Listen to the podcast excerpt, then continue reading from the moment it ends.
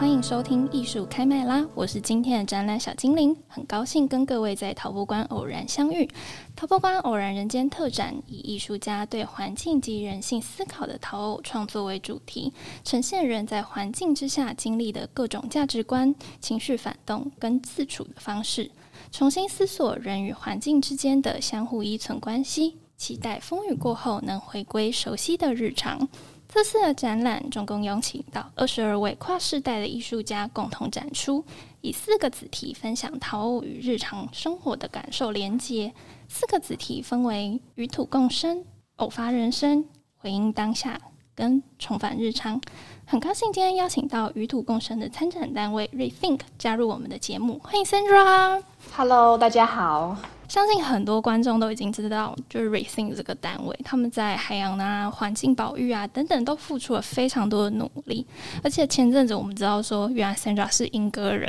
就是这根本就是要我们一起来合作的。当初是什么机缘会让你想要加入 Rethink 这个单位呢？其实我从小就住莺歌，我是莺歌国小毕业的，然后后来是因为求学啊、工作，所以才在台北这边。那我也很开心可以有机会跟陶博馆有这个合作机缘。当初我们在信箱收到那个陶博馆的信，我就说，这身为莺歌人一定要来合作一下。为什么会加入 Rethink？其实是大学时期就还蛮关注社会创新的议题，然后在第二份工作就是加入一个 B 型企业，然后后续就是因为这个企业的关系，所以认识到 Rethink 这个非营利组织，就有跟着 Rethink 去参加一些净滩的活动。然后因为环保其实也是一个我很希望可以在意跟推广的项目。那嗯，不管说今天是关注是山，或者是关注海，我觉得都是很重要的议题。然后我也很希望可以在工作里面去实现这样子的价值。所以其实是因为这些种种的机缘，所以就加入了 Rethink。那刚好就满足了，同时有我的背景是从山莺歌很靠近丘陵嘛，然后也有透过 Rethink 去呃跟很多的海洋有一些接触，所以算是圆满。Sandra 有觉得在呃，现在我们台湾人呐、啊，你在这几年的工作观察，你觉得有没有最需要改变的生活习惯？呃，其实环境保护的议题，我觉得可能从近五年到近十年来讲，越来越多的台湾人会想要关注了。然后，尤其是可能这几年有一些像减塑的政策，比如说禁用吸管啊，或者是不提供塑胶袋等等。然后，呃，近年来也很多人会参与净滩活动，比如说气候变迁，就是极端气候的状况。所以，我觉得大家对于环保意识已经有一些初步的概念。然后，如果是从我这边的观察的话，我觉得可能有两个是比较能够。去就是跟台湾人来讨论的议题，第一个就是呃，对于环保的高标准，有一些人他们可能会对于环保的议题会觉得它是一个，比如说像假议题，或者是觉得说，哎，这好像必须要。经过很多的验证，例如说，可能呃，之前的美国总统川普他不是不承认有气候暖化的这件事嘛？然后其实有一些台湾人，你要去说服他说，哦，我们现在必须要呃做资源分类、资源回收，然后或者是我们要选择使用哪一种的发电方式，然后他们可能就是会觉得说，你必须要提出很多的数据来证明说这样子做是比较对的。当然，他们可能也是站在一个比较坚定，然后希望可以看。到到真实数据的立场，这是没有问题。但是，我觉得在环保的概念里面呢，就是你可以去以一个比较。呃，开放的心胸来接受这些不同的观念。今天我如果说我是一个环保的人的话，那大家一定会用非常高的标准来检视我做的每一件事情。比如说，呃，你今天有没有用外送啊？或者是你今天有没有制造很多垃圾啊？或者说你今天出门的时候是不是开车啊？仿佛我今天是一个环保的人，我就做每一件事情都必须要达到一百分的标准。但如果今天我说，哎，我就是不环保，那反而大家不会用这样子的眼光或者这样子的标准来检查我，大家可能就会觉得说啊，那就算了。就是如果你都已经说你自己不环保，那其实就你在生活里面做什么事情都没有关系。所以这其实是一个很矛盾的的现象。就如果可能的话，就是我觉得大家对于环保这件事情，可以呃不用设定这么高的标准，这样子会让有心想要去呃对环境比较好的人觉得蛮却步的。嗯，然后第二个其实是对于环保这个概念的重新思考，因为我们组织就叫做。Rethink 嘛，那当初会取名这个组织，就是希望可以去透过一些议题的讨论，然后来刺激大家去做一些理所当然以外的重新思考。那像比如说，我们就很喜欢跟大家讨论环保杯或者是环保袋的议题，因为这两个东西其实就是在环保之下的产物。嗯，可能我们本来的初衷是希望说，我们想要在生活中减少一些垃圾，所以我们就制作了环保杯。可是，当它变成是一个风潮，或者是一个很大量制作的商品的时候，那大家是不是真的有把它重复使用，然后让它因为多次的使用而减少了一次性垃圾的产生呢？还是说，反而是变成每个人家里都有很多各式各样的环保杯 或者环保袋？那如果是后者的话，其实就会非常的可惜，因为它没有达到一开始我们想要去达成环保的一个目的，它反而变成我们好像觉得自己在做环保，但是在这过程中却制造了更多不必要的负担，然后。在家里堆积了很多用不到的东西，然后甚至环保袋它的不织布的材质，它是它其实是一种塑胶，然后久了之后它就是会分裂，它也不会在环境中消失，它反而变成海洋中一个很不理想的废弃物，然后会影响生态这样子。嗯，这个我其实蛮有感的，因为像是去很多地方，很多的那种赠品礼品，他们都会说，哎，要送你环保袋。回家的时候发现说，哎，家里有堆积如山的环保袋，那有时候还是忘记拿出去。对，就放久了以后，其实你它也会有一点，就可能耗损。之后它久了以后，好像也会分解。之后它就是，我会觉得说，哦，我好像也没用几次，之后它又坏掉了。之后就觉得蛮可惜的，嗯嗯嗯，所以很多人会说，为什么会需要那么多环保袋？那我们会建议大家养成习惯，就是你要有一个拒绝的勇气。就如果说今天这个东西你家里已经有了，你就可以说不用给我，因为像比如说我们去逛街啊，然后或者逛什么展览，都很容易拿到一大堆的赠品。那些赠品其实你可能也不一定真的需要。那如果大家都有这个拒绝勇气的话，我觉得也是一个非常环保的生活习惯。那刚刚就是讲的这些，是不是其实也是就是 Rethink 常常会被挑战的一个问题，就是用很高标准的那种环保人去一直看待你们。有遇过人家就是很尖锐在你们的可能 Facebook 或者 IG 上面留言，就是质疑你们过吗？嗯呃，其实我们的 Facebook 我觉得以环保议题来讲，它已经算是比较。中性，就是大部分的粉丝他们都可以去很理性的分享自己的观点来讨论。然后我觉得比较尖锐的一些，可能是说，呃，你们要去怎样衡量你们的影响力？因为，呃，非营利组织可能跟企业不太一样的地方是，我们不一定能够真的讲说，我们今天。做了这个环保的倡议之后，实际影响了多少人去改变他们的生活习惯？然后他们真的减少排放了多少的碳排量？这个是比较难去提出实际的数据的，就会遇到一些问题，是说啊，你们就是一直办净滩啊，那海滩上的垃圾是捡不完的，那这样子真的有用吗？对，这个就是其中的一种类型的问题。然后另外一种类型问题，就是因为我们是非营利组织嘛，所谓的就是 non-profit organization，那大家听到这名字就会想。想说，哎啊，你们是可以赚钱吗？你们在里面工作有薪水吗？对，就其实我们虽然是名字叫做非营利组织，但是我们其实只是不以贩卖产品为主要营收方式在存活。那我们其实还是有很多获得永续发展资源的方式，例如说可能会跟民众募款啊，然后或是跟一些企业合作，然后这个就会让一些民众可能。也是对我们提出一些挑战，像我记得在之前 Facebook 上就有人看到我们可能跟某个银行有合作去办净谈，然后他们就会说：“哎，Rethink 现在是怎样开始跟银行合作，要被财团买走了是吗？” 那看到这个，我们就会觉得有点幽默，因为可能大家会觉得我们要呃举办这些活动很理所当然，可是好像我们不需要获得营收就可以活下去，所以这个我觉得是可能社会大众普遍对于非营利组织会有存在一些误解的状态。蛮多人都会觉得说，你们好像都不能获得任何盈利的那种感觉。对，然后就觉得，哎，我们在里面工作就是要领很低的薪水，然后如果领太多薪水就不行啊之类的。那我觉得你们的其实社群的传递的方式，应该真的还是影响蛮多人的。因为像你们发楼的很快，前阵子不是有便利超商就推出像是环保的杯子，你们马上就有发楼到，之后就有发文，就是解释说那个杯子是怎么制作，之后它是怎么样的一个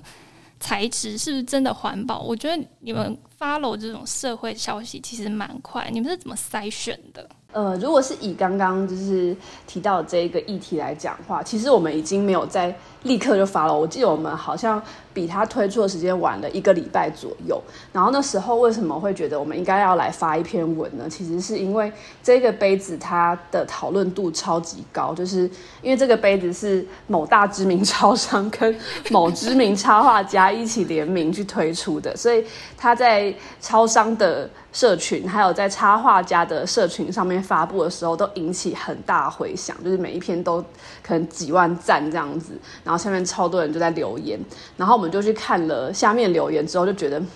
有一种不对的感觉，就是大家会觉得，呃，他为了要买这个杯子，然后他就去合理化自己的行为，然后就说哦，这样是很环保的，然后甚至有人可能觉得说，环保的东西不就是不会很耐用，然后或者说，如果我在家里。买了一个东西用很多年，那才是不环保。环保就是要可以就是自然分解之类的，就是大家对于环保的一些迷思，让我们觉得说好像是应该来。跟大家说明一下我们对于环保的观点，然后还有对这样子的产品它背后的一些科普的概念。所以其实我们那时候看到了之后，才想说我们应该去做这样子的一个专题。然后我们也跟一些像回收专家，就是他们比较了解材质，去请益说这个杯子。到底是在回收的系统里面会扮演什么样子的角色，然后去整理出跟大家分享。然后我们其实一开始要做这件事情，并不是想说要去攻击呃超商，或者说攻击插画家，而是我们觉得这个议题其实蛮重要的。只是说现在很多人都在关注这个产品，那我们刚好可以用这个产品当做范例，然后去跟大家介绍一下他在干嘛。对，然后那时候我们就同步观察，像是 d c a r 这种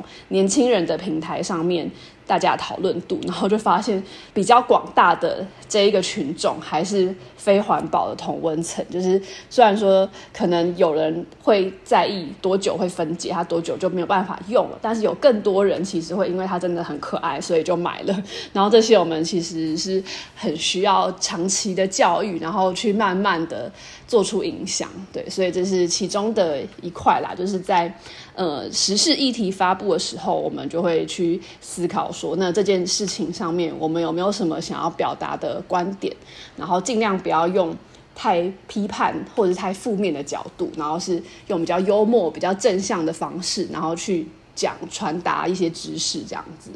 对，我就是看到说，哎，它是环保杯，之后就觉得哦，好可爱哦，之后我就直接说啊，我要买了。之后买回去，我根本没有注意到说，原来它。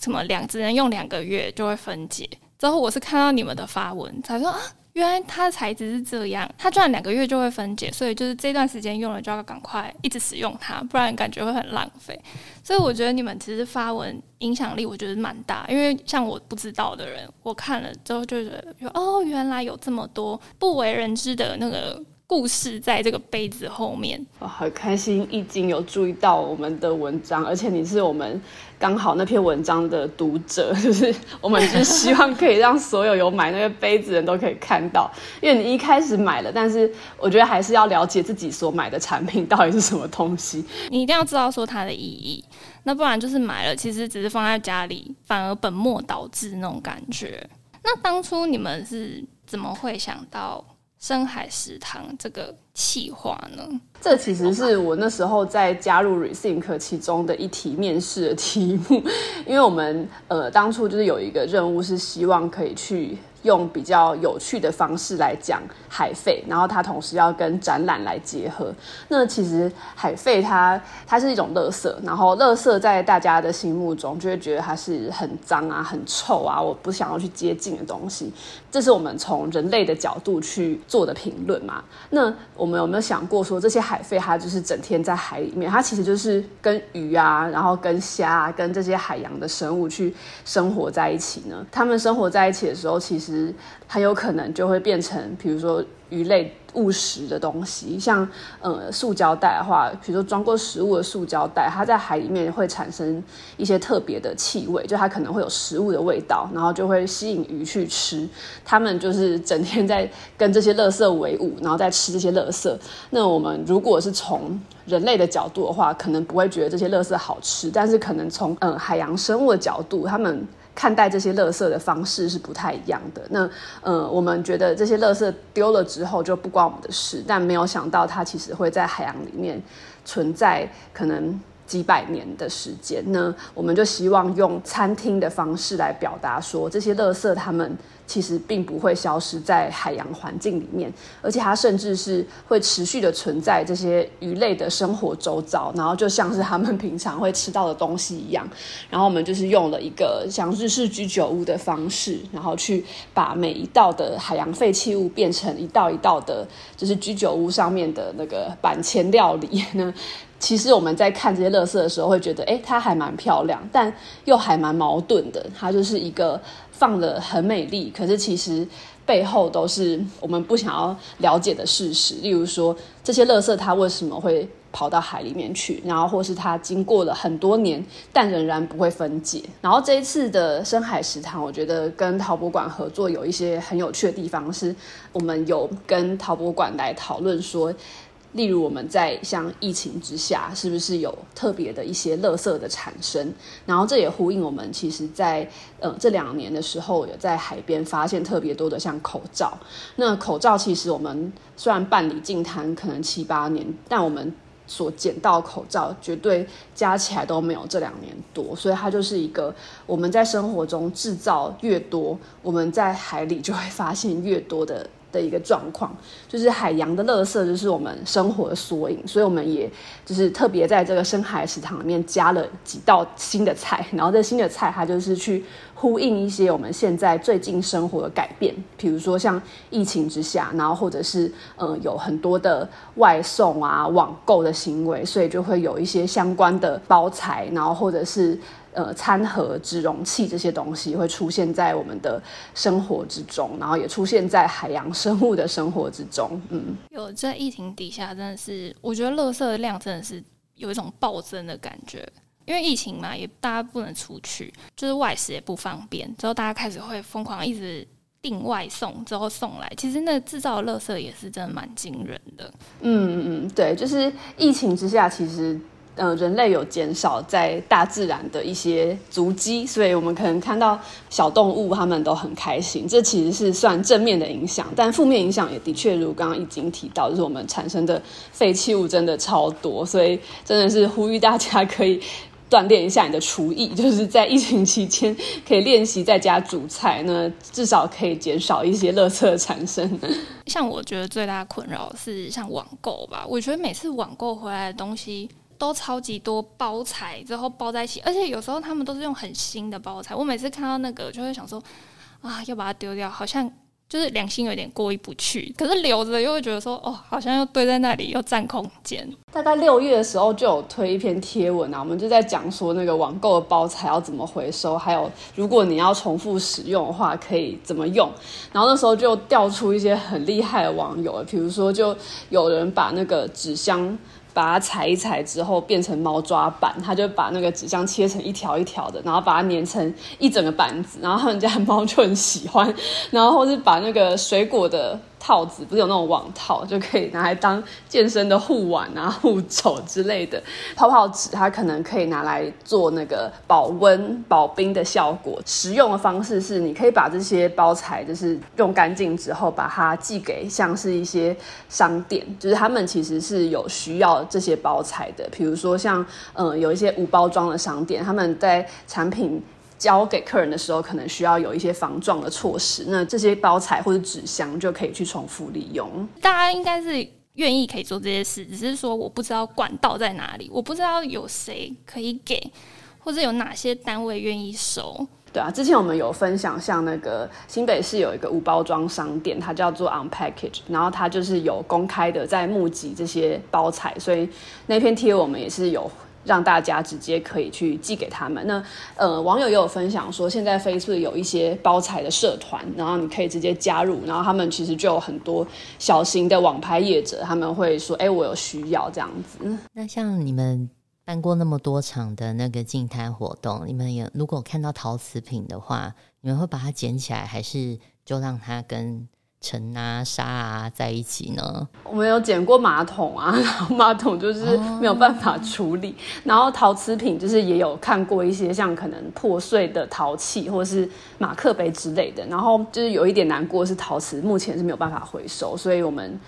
捡到之后，其实就必须要把它可能独立的放到一个袋子里面，然后或者说把它并到一般垃圾里面。可是其实我们会建议大家，就是你也不要放到一般垃圾里面，因为陶瓷它是一个。经过高温去冶炼出来的东西嘛，那你把它放到一般垃圾，它到焚化炉里面去，它出来还是原本的那个陶瓷，因为其实它在制作过程中就是已经经过非常高温的烧炼的。那我们就会建议大家是把它独立的一包，然后交给清洁人员他们去特别的来处理。像是陶博馆有举办类似的展览的话，我觉得可以让这些破碎的陶瓷品能够就是有一个其他的去处，这样子。这一一次像那个深海食堂所位于的展间是与土共生，那其实我们也找了一些就是关注环境议题的艺术家一起来参展。那想说，呃，Sandra 有看过我们线上展览，那它其实每一个展厅有不同主题。那 Sandra 有没有比较有兴趣，或者是你觉得跟你们的理念可以结合的作品？这一次其实我们在那个陶博馆的这个偶然人间的展览。它它应该算是一个疫情下面被波及到的整个展览嘛，因为呃，我们可能就必须要延后展期啊，然后或是用像线上这样子的方式来进行。然后我也有去看了，就是这一次我们在线上的策展，我觉得收获也很良多。就是虽然说看不到实体的展品，可是可以看到艺术家他们在每一个展品后面的一些理念。那我自己还蛮喜欢。也是在我们这一个与土共生区，然后是它是一个叫做磁化生态回归的作品。然后这个艺术家呢，他让我觉得很感动的地方，就是说他把陶瓷本身，然后跟海洋生物的意象有一些结合。那他想要表达理念是说，就算我们人类可能对于环境有很多的破坏，或是很多的侵略，但是其实大自然他们还是很乐意的去拥抱人类，然后去欢迎我们回归，然后也不会觉得说我们这样子，嗯，就必须要被排除在这个。地球生态系之外，我觉得这个跟现在在疫情期间的状况非常的类似，就是我们在疫情可能人类的活动降低了，但是当我们要回到山里、回到海里的时候，你还是会感受到这个自然环境它非常的开阔，然后他欢迎你随时去回到他的怀抱里面去，这是我觉得一个很让我感动的艺术创作，嗯。刚刚 Sandra 提到的这一件磁化生态回归的作品，是我们参展艺术家王艺婷的作品。那收听的观众也可以上我们陶博馆线上展览，可以看得到作品的本身的样貌。Sandra，我其实也蛮想问，就是说，因为你那个你们的深海食堂其实应该持续蛮多年，而且我有在好几个不同的博物馆啊，或是一些地方都有看到它的露出。就是你们未来有没有想说有在新的一些企划，或是一些新的不同的展示之后再来继续回应这样子的一个议题呢？嗯，陶博馆的这一次合作应该算是可能第四或是第五个展区了，然后我觉得也很还蛮开心。当初在深海食堂，我们最早是跟故宫还有南阳博物馆一起去做出这一个合作的展品，然后后续其实它就变成自己去实践了永续的策展这样的理念，因为它可以去跟不同的策展单位来结合。那像这一次跟陶博馆就是结合了我们在馆内的主要的主轴，像是与土共生，然后或者是回应当下这样子的一些议题，那我们就有去推出一些新的在深海食堂里面的菜色。那过去我们可能跟合作单位，例如说是。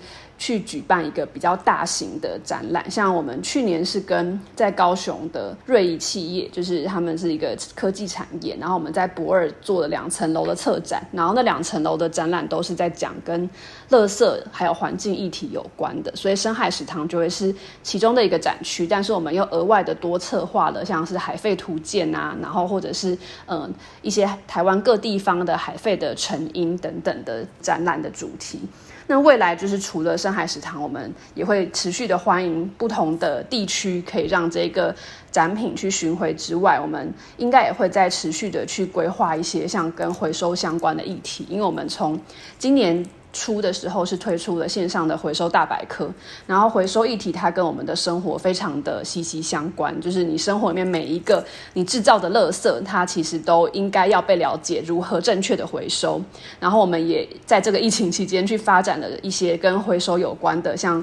学习单啊，然后或者是呃线上的教材啊，或者是呃一些你在家里可以直接完成的教具，所以这些东西都可能可以在展览之中去融合，然后可能。让像是学龄期间的小朋友，他们可以有比较多元的方式来进行环境教育。那 Sandra 还有什么要跟我们分享吗？要不要跟我们分享一下你的婚礼？以往大家对于婚礼这件事情，就是会觉得说哦，非常澎湃，会制造很多那种不必要的垃圾装饰啊，还有花啊，之后礼品啊、礼物啊、小卡啊，就是。有超级无敌多的东西，但其实结束后他可能都没有用。我们有看到你发文，就是说你在筹办这个婚礼的时候，其实蛮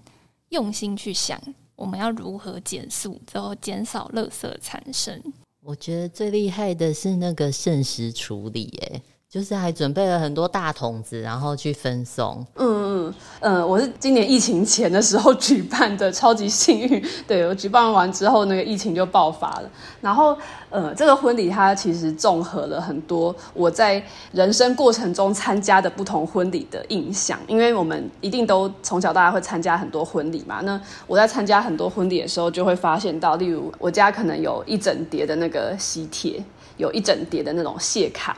然后在大扫除的时候，我就会觉得有点不知道该不该把它们丢掉，因为可能大家还是很认真的做出漂亮的喜帖，然后或是印了新人的照片的谢卡，就是丢也不是，不丢也不是，但我最后还是丢掉了，因为他们实在是没有办法再放在家里占位置。对，然后或是在婚礼的过程中，就会发现到有很多吃不完的食物，有一些婚礼的小物啊，然后像。比如糖果啊，然后或是一些小的礼品，可能带回家之后就觉得不是很好处理，所以我就有默默的去希望自己在未来举办婚礼的时候，呃，尽可能的去不要使用到这些东西。我觉得在这个举办过程中，应该是最感谢家长们的同意嘛，然后还有就另一半，因为其实我们。过程中就省略了很多的仪式，像我们也没有特别去做迎娶啊，然后就是直接举办那个宴客的场合，就会省掉一些，比如说不必要的妆发，然后或者是在迎娶期间你还要去舟车劳顿，产生的一些碳排放。对，然后在现场的话，我们是从源头开始，就希望可以降低一些。废弃物产生，所以我们是设计电子喜帖，然后以及让大家可能用电子的礼金，就是你可以现场用来配然后就发现很多年轻人其实还蛮开心的，因为他们本来就会有人是那种健忘忘记包红包，然后在现场在那边提钱之类的，可是你用转账就很方便。然后我那天手机就一直收到很多电子红包，我也觉得蛮开心的。对，然后剩食的剩食其实真的是我觉得最难处理的地方，然后。呃，我如果大家会有这样子的想法的话，我觉得可以有几种建议的做法，就是一种是你可以使用已经有的服务，像是呃人生百味，他们有在做剩食的议题，然后他们会直接可以帮助你去打包现场的食物，然后去给需要的像无家者。后来是选择别的做法，是因为。我希望可以降低那个运送的路途，然后也是降低那个打包的过程可能会再产生的垃圾，所以我是找了在饭店附近刚好有像恩友中心这样子的一个一个收容的机构，然后他们本来其实就很常在。做送餐，就是他们会有可能很大型的锅子，然后他们就是会很欢迎大家来吃，所以刚好他们每个礼拜都有一次，就是呃像这样子的仪式，然后跟我的婚礼的时间就有对起来，所以。然后他们的距离就只有一公里而已，所以后来就是很开心，他们就借了我们一些锅子，然后我们就把那个锅子直接拿去，然后再把那个菜肴就是以一个很好的状态，然后把它打包，然后就是载过去给大家吃这样子。对，这样子就等于不会有任何食材的浪费。我后来还有看到，就是在婚礼当中啊，就是 Sandra 刚刚提到的双方的家长，他们都。很愿意认同这样的方式，其实很难得耶。嗯，真的真的，因为呃，我们在喜帖面就有说，你可以带自己的便当盒来打包。然后像我老公的阿姨，她就超级配合，就带了很多那个便当盒来打包。然后就可以想象大家应该后续又吃了那个喜酒，吃了好几餐这样子。那你们挑选那个像喜饼的时候，家长他们都也都很配合，就说：“哎，那我们就选比较无包装的。”礼盒这样子吗？因为其实很多家长会觉得说，我一定要很澎湃哦，我嫁女儿，我一定要超级就是超漂亮、超大，然后我包的超漂亮那种。这我觉得真的是我们也很幸运的地方啊，就是家长对于我们的想做事情都是以一个非常尊重的态度，然后也是以我们为主。像喜饼也超难的，我觉得喜饼应该是婚礼里面就是很难不素的东西。那我们后来是直接找朋友来定做，然后定做的话，我就可以去跟他讨论用什么样子的包装可以稍微减少一些垃圾量。所以后来我们是用，就是我们做一条棒蛋糕，然后直接用烘焙纸把它包装起来，然后加上麻绳，用那个纸做一个小小的牌子，就这样子，然后让大家赶快把它吃掉。对，这个是一个好方法，因为很常就是洗米带回家的时候。我就是放很久都没有去吃，之后最后还浪费食物，之后制造垃圾。我觉得这个方法是最好的，就是看到它哦，我一定要赶快把它吃完。然后吃完后也没有剩下太多东西。对，现在的喜饼的状况就是太多小包装，里面还会放很多小卡，就是每一层都有一个卡片，之后介绍，那个真的是制造出蛮多。不必要的垃圾。那时候我们就是有去呃看一下现在市面上比较环保的喜饼，然后后来就觉得好像这还是没有符合我的需求，所以就是选择用那个请。朋友来做 这样子的方式。今天就很谢谢 Sandra 来到我们的 Podcast 节目。我们的偶然人间实体展在本馆的三楼特展室，展出时间为今年十月三十到二零二二年三月二十为止。不便前来参观的朋友，陶博馆也有开放线上的展览，可以直接用线上环境的功能观看展览哦。特展期间，我们有推出偶然人间疗愈小物的募集计划，邀请大家用照片的。表达方式分享生活中令自己感到温暖、疗愈的日常，希望在紧张的疫情期间带来从容温暖的一个疗愈力量。特别跟大家提醒，就是九月一号到十月二十九为休馆期间，欢迎大家可以关注我们的 FB 跟 IG 的账号，及时获得淘宝馆最新的消息。再次谢谢 Rethink 来到我们的 Podcast 受访，那我们下一集的艺术开麦，大家再见喽，拜拜。